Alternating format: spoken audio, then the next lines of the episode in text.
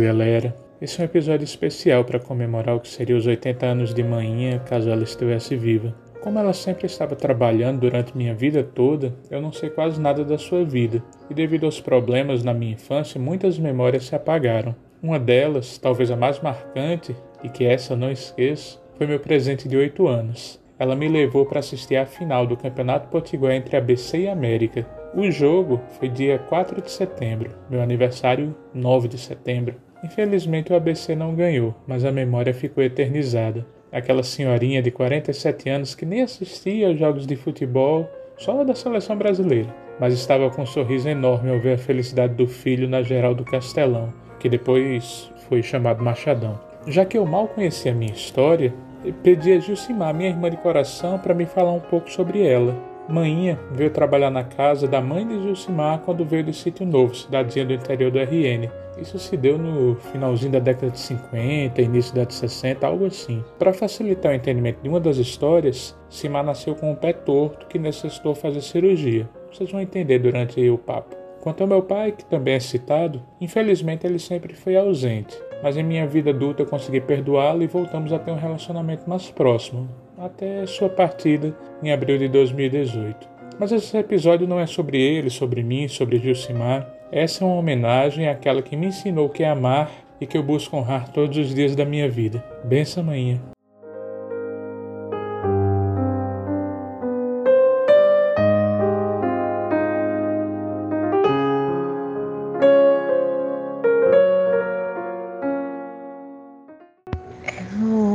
citar para você do que eu lembro, do que eu conheço, mesmo antes de nascer, né? As histórias que minha mãe contava, que minha mãe contou, né?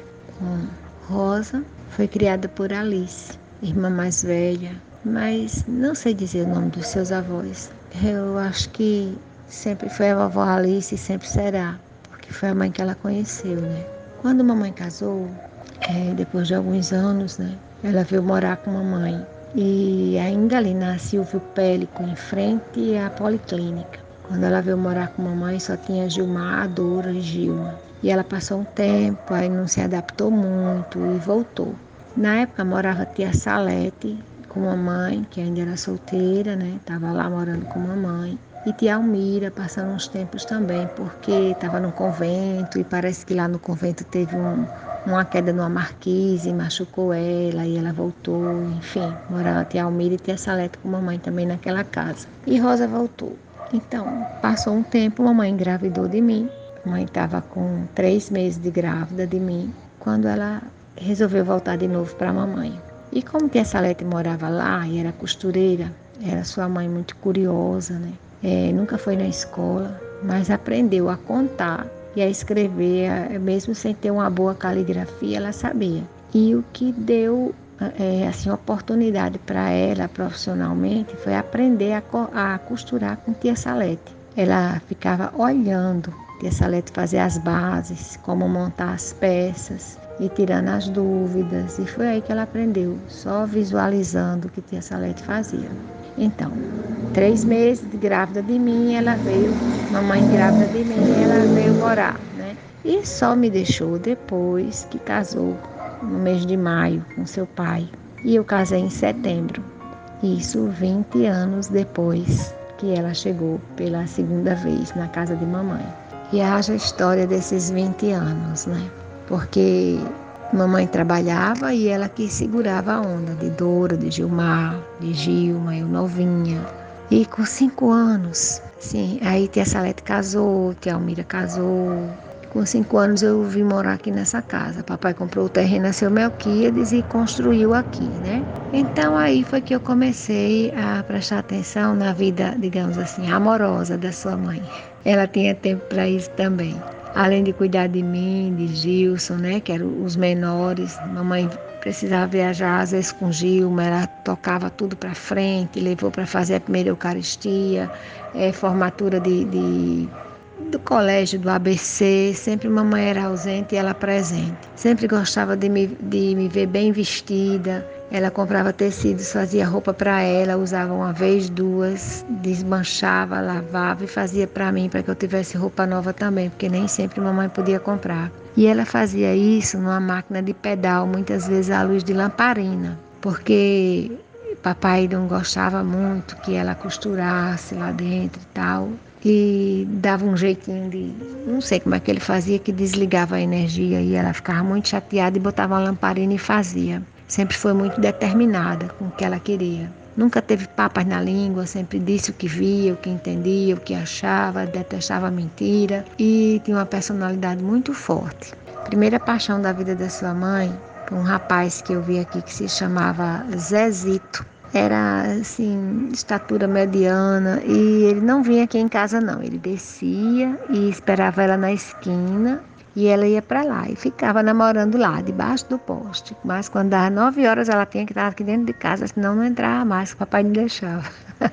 Namoraram um tempo e depois ele viajou a trabalho, não sei porque foi, desapareceu, não veio mais. Aí ela namorou com um filho de um senhor que trabalhava na Coserne aqui mais para cima, mas foi coisa rápida, chamavam ele de Zé Negão. E a gente brincava a, com ela dizendo assim, uma musiquinha, não sei o que lá, que lá vem Zé Negão, espada na cinta, é sineta na mão, um negócio a gente inventava assim com ela, que na época tinha essas musiquinhas, esses, essas estrofezinhas de brincar, né? Mas foi pouco tempo mesmo, eu acho que, não sei. Tinha um clube que ela gostava muito de ir, que era o Alecrim Clube. Todo domingo tinha aquelas festinhas, era cheio de jovens, e ela ia, os matinês, era sempre à tarde, tardezinha, comecinho da noite, porque ninguém podia chegar em casa depois das nove. Lá ela conheceu o Antônio, Antônio era, acho que ele trabalhava de pedreiro, era alguma coisa assim. E Antônio não sabia nada. E ela trouxe Antônio para casa, acho que foi o primeiro que namorou com ela aqui na porta. E eu já fazia a quinta série e ele resolveu fazer um tipo um supletivo e ele estudava com os meus livros. Foi o primeiro que chegou por aqui, branco, dos olhos claros, cabelos loiros, sabe? E ele ficou por aqui, caiu na graça. Até que um certo dia brigaram por alguma coisa que eu não sei, e lá no mesmo Alecrim Clube ela conheceu seu pai. E estavam os dois lá e ela dançou com seu pai e terminou namorando com seu pai. E ficava naquela indecisão. Antônio queria voltar para casar e ela, por pirraça e tudo, não queria, não quis de jeito nenhum, terminou ficando com, com seu pai. E ele casou, mas ficaram amigos, amigos, sempre, sempre amigos. É, ele falava da, de como era com a esposa dele e tal, mas que nunca esqueceu dela e tal. Mas terminou ela casando com seu pai, mesmo a contragosto de todo mundo daqui, porque seu pai. Você quer saber da história, né? Eu tô contando o que eu sei. Seu pai era assim, andava muito na roupa na goma. Não sei se você lembra, aquela roupa branca, passada na, deixada na goma, passada num ferro bem quente, todo engomadinho, né? Aí tem uma novela na época que era Meu Rico Português.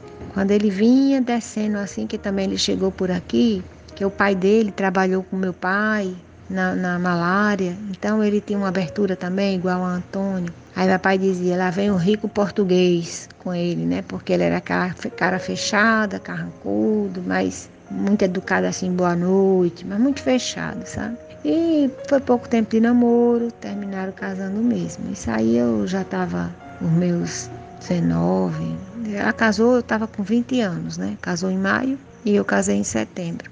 A parte, assim, de, dos amores que eu tive, eu falei para vocês que ela já teve, pelo menos foi o que eu tive consciência. Mas seu pai era aquele cara que ela amava de graça. Ela fazia tudo para ele, a melhor comida, a melhor roupa, o melhor de tudo. Cuidava, cuidava, mas a recíproca não era verdadeira, me perdoe. Era como se fosse sei lá, vem para mim, só para mim, para ti nada. Um é meu, um é meu, outro é teu. Um é meu, é meu, é meu, outro é teu. Então, muito pouco para ela, mais para ele em tudo. Em carinho, em passeios, em, em trabalho, em, nunca parava no emprego. Até emprego na, na saúde mesmo ele arranjou um conhecido do, do pai, de tudo, mas botou fora. E não tinha estabilidade nenhuma, motorista, não, não parava em emprego nenhum. Ele era assim, mas nunca se ouviu falar que ele era metido em confusão, não. Ele era na dele. Só não era assim determinado como ela, não somava muito com ela, entendeu? Era mais assim, era como se fosse o filho mais velho.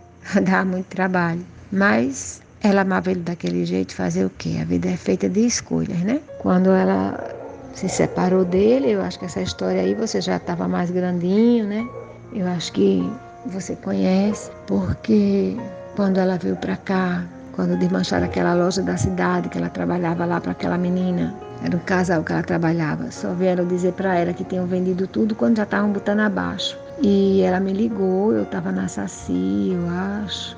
Eu sei que eu consegui um caminhão um caminhão atolou, o caminhão de Gilmar atolou, que eu ia pedir para ele pegar as coisas dela e trazer para cá. Você chorava muito lá derrubando a casa, você ficou muito assim, precisou só Jesus mesmo para ter ele segurado. Você ficou assim como se fosse depressivo, uma criança com medos. Mas, enfim, Deus ajudou e eu falei para ela, não consigo lembrar o nome dela, que eu estou assim com dificuldade de lembrar. E eu disse a ela, eu digo, olha, você arranja agora um carro para trazer as coisas de rosa aqui para casa, eu vou dar parte de você. Aí eu escolhamei com ela, escolhamei. Aí ela, no instante ela arranjou, eu sei que a mudança chegou aqui de noite e vocês passaram nove meses aqui, né?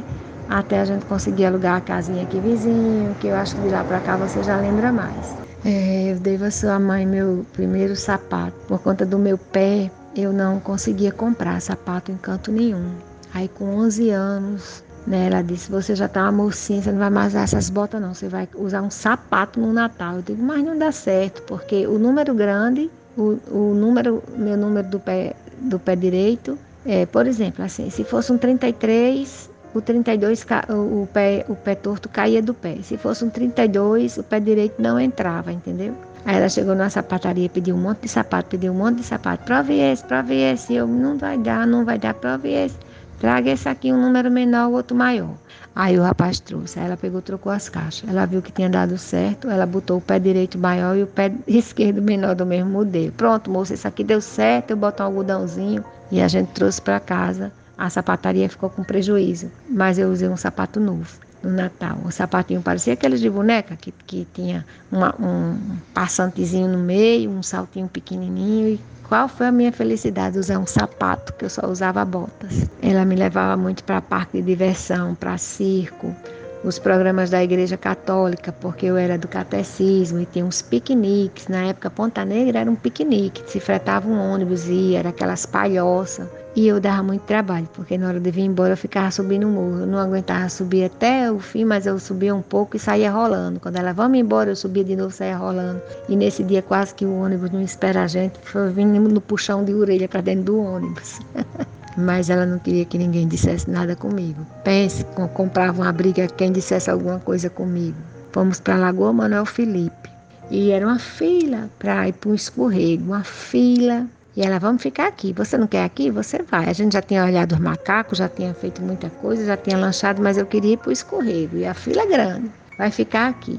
Quando chegou, veio uma, uma dandoquinha querendo passar a filha na frente, sabe? Aí ela disse: Não, aqui não. Aqui está a minha filha. Ela que vai. Depois dela, vai para o rabinho da fila. Tá pensando o quê? Ela tem o mesmo direito. Aí a mulher disse assim: Vamos, filha, vamos. Aí isso é o que dá a gente se misturar com essa gentalha. Aí ela disse: Como é gentalha? E vocês? Por cima seda pura e por baixo só mulambo. Porque a menina tinha rasgado a calcinha num outro brinquedo e ela viu, eu nem tinha visto. Aí ela foi deu esse troco para a mulher: que por cima era seda pura, mas por baixo era só mulambo. Outra coisa também, é, quando eu comecei a namorar com o Júnior, ela dava uma força grande aqui.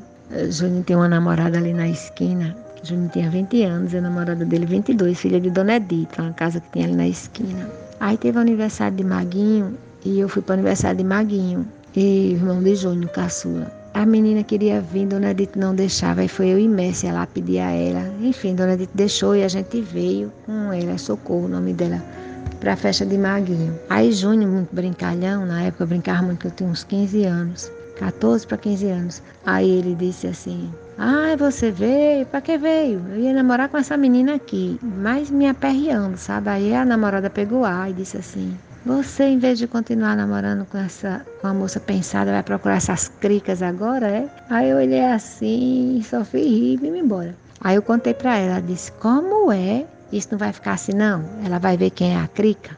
Aí Quando os meninos passavam para namorar, eu estava na calçada passando minha matéria limpa, porque eu escrevia tudo em borrão no, no Xuxa, né? Chegava aqui, eu passava tudo nos cadernos limpa, depois eu vinha passar aqui fora, que era para ele passar, oi menina, oi menina.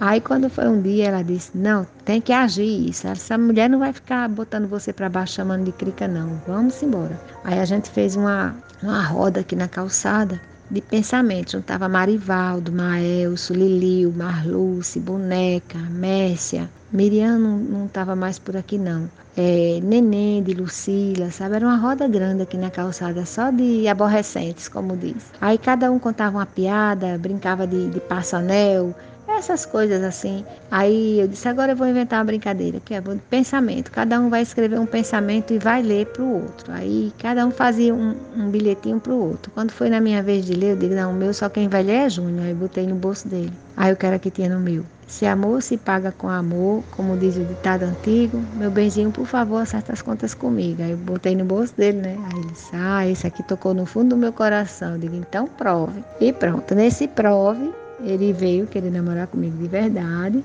mas eu disse que só depois que ele acabasse lá com a outra. Aí sim a gente namorava. E ele acabou com a outra. E eu disse a ela, se aí eu digo, ele vai acabar. Olha, tá vendo? Você não vai ficar na. A outra me chamou de crica, ela tem que ter uma forma de se vingar da outra, né? Que ninguém podia mexer comigo. Aí ela disse, deixa tá, eu vou preparar. Fez uma mini saia para mim que não tinha nem um palmo de preguinha e ficou comigo aqui esperando o Júnior passar, sabe, dando a maior corda do mundo. Então até nisso ela ficava assim do meu lado, ela cuidava de mim em todos os aspectos, tudo que eu sei até hoje, assim, de, de cuidar de uma casa, de despertar até para alguma coisa de costura, alguma coisa eu fiz aqui já ela me ensinando. Minha mãe mesmo, Maria, biológica, não, não teve esse tempo para mim. Não teve. Só trabalhava, trabalhava para botar as coisas dentro de casa, né, junto com o papai. E ela não, ela foi a mãe do carinho, a mãe do cuidado, a flor cheirosa, né, o colo. Mamãe não tinha nem tempo de, de abraçar a gente. Eu abraçava o dela mesmo. Dora e Gilmar, já os mais velhos, né? Dora implicava muito com ela, mas ela dizia que não queria saber. Os filhos dela, meus filhos são mais Gilson, vocês são grandes, se virem. E por nós dois ela fez muita coisa mesmo. Isso aí é um resuminho, assim, um pouco das histórias dela, né? Que é impossível a gente estar tá lembrando de tudo, né? Mas foi mais ou menos isso. Como ela chegou, como ela foi, nós sabemos, né? O que vivemos juntos. Você pequenininho, eu lembro que uma vez você teve uma anemia e Alice morava lá em Igapó, parece, num sítio, sei lá. E ela deixou você, ela foi um tempo para lá com você, porque tinha muito caju, caju tinha ferro e você precisava tomar esse suco de caju. Foi um tempo que ela passou lá com você, tempo de, difícil com seu pai, muitas confusões, sabendo que ele estava por aí traindo, essas coisas assim que deixavam ela muito machucada. E ela resolveu dar um tempo lá em Alice, né? Mas, meu irmão, a vida é assim mesmo, né? De altos e baixos, de escolhas, de felicidades, às vezes mais, outras menos, né? de tristezas também, de saudade, né? Como eu tenho saudade dela muita. Mas Deus sabe, Deus conhece tudo e se aconteceu porque houve permissão e que ela com certeza está bem com ele lá, está na glória. É quando ele voltar para levar a sua igreja nos encontraremos com ela de novo. Em nome de Jesus.